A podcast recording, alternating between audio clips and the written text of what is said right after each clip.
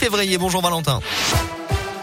Bonjour Alexis, bonjour à tous. À la une de l'actualité, le Maroc sous le choc après la découverte du corps sans vie du petit Ryan qui était tombé accidentellement dans un puits de 32 mètres en début de semaine. Malgré cinq jours d'efforts acharnés des sauveteurs, l'enfant de 5 ans a été retrouvé mort, ce qui a entraîné une vague d'émotions mondiale. C'est le cabinet royal du Maroc qui a annoncé hier soir la triste nouvelle.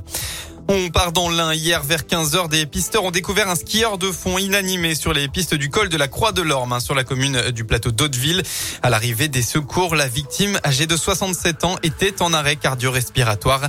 Il n'a malheureusement pas pu être ranimé. Un accident cette nuit dans la Loire. Vers 2 heures du matin, un homme de 36 ans a réalisé des tonneaux route de la Malconnière à Saint-Régis-du-Coin avant de finir sa route en contrebas. Selon cause, la victime a dû être désincarcérée du véhicule et transportée en urgence absolue à l'hôpital nord de Saint-Étienne pour une suspicion d'atteinte à la colonne vertébrale.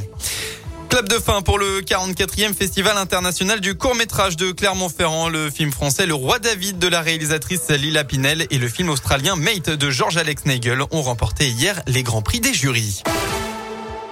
On passe au sport. En football, le soleil, la mer et un immense défi pour le Clermont Foot. Le premier Auvergnat joue sur la pelouse de Nice cet après-midi à l'occasion de la 23e journée de Ligue 1. C'est le grand écart entre les deux formations puisque les Niçois sont deuxième au classement et visent une place en Ligue des Champions alors que les Auvergnats sont 15e et cherchent à se maintenir. Mais pas question pour autant de lâcher ce match et de se focaliser sur le suivant, la réception de la SSE au Montpied.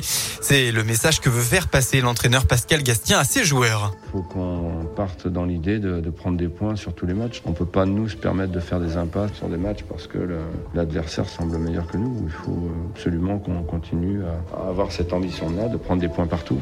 Maintenant, la, clé, je pense qu'il va falloir qu'on soit équilibré, il va falloir qu'on soit solide et puis efficace. J'ai revu le match aller, on avait manqué aussi d'efficacité parce qu'on aurait dû faire le break euh, bien avant que marque, marque ses deux buts. Donc euh, contre des équipes comme ça, il faut qu'on soit quasiment parfait.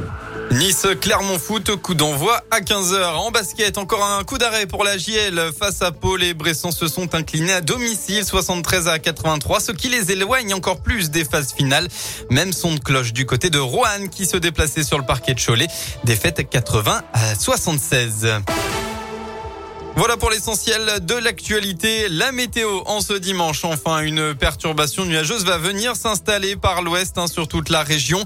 Une perturbation qui devrait même amener des averses en début de soirée. Le vent sera lui aussi présent dans le Puy-de-Dôme tout d'abord, puis dans l'Ain et la Loire en fin d'après-midi. Un des rafales qui atteindront jusqu'à 60 km heure par endroit. Côté Mercure, vous aurez au maximum de votre journée entre 6 et 10 degrés.